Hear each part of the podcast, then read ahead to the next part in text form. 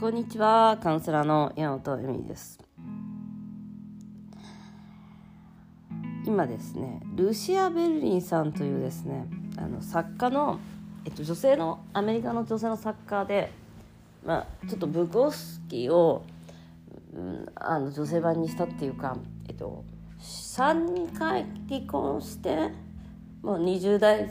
そこそこでね3回離婚してえっとうん、4人シングルマザーで。もうなんか結構アル中なんですよ朝から。ずっとアル中あずっとなのかどうかわかんないけどアル中で、まあ、結構なんて底辺な仕事っていうんですか？まああの掃除婦とかさ。なんかこう看護婦さんのお手伝いみたいなのとか。なんかそういうのをずっとしてる方なんですね。で、えっと、存命中はですね、えっと、まあコアなファンはいたけど全然なんていうのかな。えっと、有名人にはなれなかった方なんです。私はこれを知ったのは確か早稲田文学増刊女性号っていうので知った気がするんですけど違うのかな。まあやしそうだそうだ。掃除婦のための手引き書っていうのがあるんですね。でえっと結局その不幸だしこうなんていうのかな。えっとよくある人生のうん。短編集を書く方なんですけどね。よくある人生の勝ち組ではないじゃないですか。その自分の好きな仕事をやってとか小説で食べていってとかじゃなくて、えーと、掃除婦のための手引き書で本当に掃除婦の話を書いている方なんですよね。でまあ朝から本当に飲んでたから息子たちが起きてきたらなんかジュース注いであげなきゃみたいな。ボロベロベロに酔っ払いながらジュースとか作ったりとかしてるみたいなシーンとかもいっぱいあって。かなり何て言うのかな、まあ、リアリスティックな話をかっこいい文体で書くという感じが私はします。ですごくその、まあ、女性の作家っていうのは大体こう何て言うのかな。昔からよく言われているんですけどこう生ごあの生ゴミを開けたようなというかそのリアルさが、えー、ていうの、うんうん、かっこよさではなくてドロドロさというかそういう日本のね作家もそういうところがあるじゃないですか。小野千代さんとはちょっと違うけど。でまさにそういう感じの作家なんだけどかっこいい。でなおかつ本当に不器用っていうのがいいのかな生き方が本当に不器用ででそういうところもすごく面白いんですよね。でこのやっぱり芸術作品みたいなものを見る時に私カウンセリングしちゃうとみんな元気になっちゃうじゃないですか。ね。もちろん元気になっちゃうだからこういう世界から外れちゃう人もやっぱりもちろんいてカウンセリング前ってこういう世界の人こういう世界に入ってる人も多いんですよ。であえてこういう世界に入っていく人もいるなと思います。と1年間、えっと、カウンセリングを同じ時期に始めて、まあ、離婚して結婚なさったっていうこの今ねその話をしたじゃないした方がいたじゃないですか。まあ、その方っていうのはまさにあの離婚しなさそうなタイプの方なんですよそんな簡単に何回も何回も何回も。まあ、まあいいか、初めてですけど。でしかもまあもともといないチャイルドなんでこの人を私が救ってあげるんじゃないかぐらいの意思もあったし頑張れる方だったんでがんだってずっと頑張ってきてたから。でもう一方でそれができない方もいるんですねやっぱりその切ることというか。で、まあ、多分その、えー、とパートナーのまあメンヘラ度とかもあるでしょうしでも切れない人もいますそして余計苦しむというか同じカウンセリングを受けていてもだよ。でどっちも、えっと、同じように仕事があったりお金があったりしてもですよ。あのどうしてもそのこのですねルシア・ベルリンさんみたいなですね。あのなんていうの？うん。ドラマチックな人生をこのルシア・ベルリンさんっては全然ドラマチックじゃないと思うかもしれないんですけどやはりこのうんやるせなさっていうのはドラマチックなんですよね。こうどうしてっていうやるせなさでもやはりそれを選んでしまう人もいるしそれを選んだことが間違いではないと思ったりもしますね。なんかやっぱりインナーチャイド癒して結構幸せになっちゃうとこのルシア・ベルリさんのやるせなさを失う人もいるじゃないですか。そのそのその幸せになっちゃったのがいけないいいんじゃないんですよ。ただそのやるせなさをもを選んじゃう方も全く違ういや、えーと、世界をどっちがいいとかではない。全く違う世界を本当に同じカウンセリングをして同じような年代で同じような状況でも選ぶ人がいるわけで何人も見てくると。でもそれ前えっと全員が同じ選択をする必要もないしやはり全員が同じ経験をする必要もないし、えー、全員がえっと、そのゴールを目指す必要もないんだなっていうふうに思っていてこういうなんていうのかなルシア・ベルリンさんの作品その掃除婦のための手引き書なんで掃除婦の話って本当にどうしようもない話なんですけどこういうのを読むと本当に勇気づけられますね。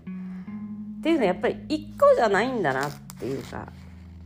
でこれ芸術っていうかアートの世界だからやっぱりそういう何かものを作っていく人生というものを作っていくにあたってはやはりみんなそっちを選ぶかみたいな。だからさえっと、小説でもさ,、まあ、さ子供がよろ子供が喜ぶって言っちゃいけないけど、まあ、子供が喜ぶのはシンデレラストーリーみたいなのもあるじゃん、まあ、それもさ見てて嬉しいよね。確かに楽しいよ。でもさこのさ失敗ばっかりとかさなんかさこのルシア・ベルデさんみたいにそのアルチュのお母さんでまあ、かなりインテリで本当時間もお金もなくておとダメをばっかりででもなんかこう掃除婦だから結構ひどい扱いとかも受けるんだけど、まあ、どうにか生き延びなきゃみたいな感じでチョコチョコレートとか食べながらさ多分生き延びてるみたいな話なの。でそこにもさまたやっぱりさその人のオリジナル性とかなんか人生の意味みたいのがあって。うん。だからああなるほどなってすごい私はこういう作品を見ると思いますね。うん。だからカウンセリングというかまあその人生とかの何か紡いでいくにあたってやはり皆さんこうまあいっぱいこううん、こう難しいことやっぱこう表現しきれないこととかやりきれないこととか出しきれないことその自分の才能とか自分の喜びとか、まあ、そのセクシャリティな問題だってね望んでいたものが得れないことっていうのはあるんだけどそれがオリジナリティでありそれが意味なのかなみたいな。ふうに思ってもちろんそれをね乗り越える力っていうのは私はみんなあると思うんですけどちょっとちょっと何て言うのかなダークにも見えるところをあるのがこのねあのルシア・ベルリさんの作品なんですよね。でこのダークさっていうところがやっぱさ私がよく言うダメンズと恋愛するのを、まあ、またありみたいな話であのダメダメダメンズとの結婚し続けてる自分みたいなのもさまたそこれはそれでまたいいみたいな感じなわけだって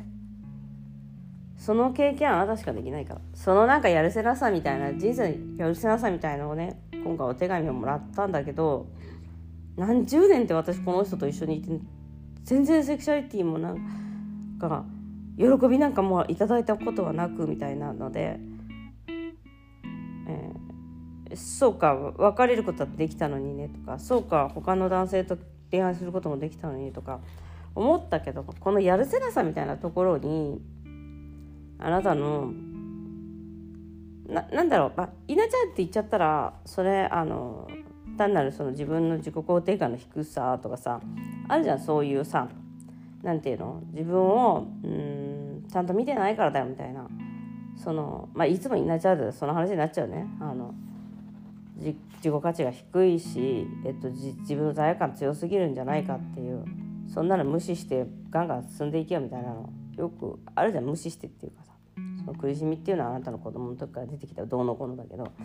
なんかそれをそれをうん抱えていくっていうのもまたアートなのかなと。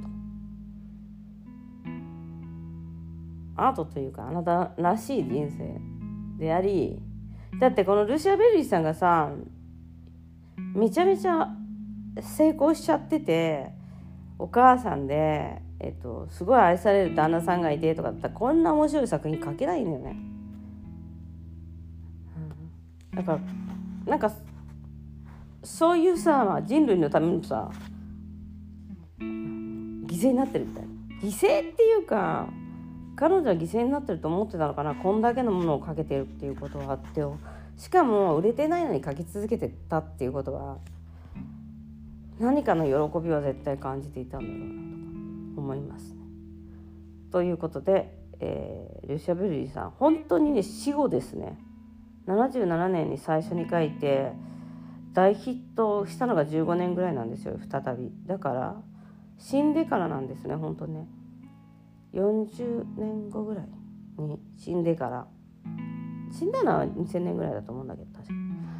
あの生きてる間は誰も知らなかった世界めちゃめちゃかっこいいですよ本当に。ということで今日も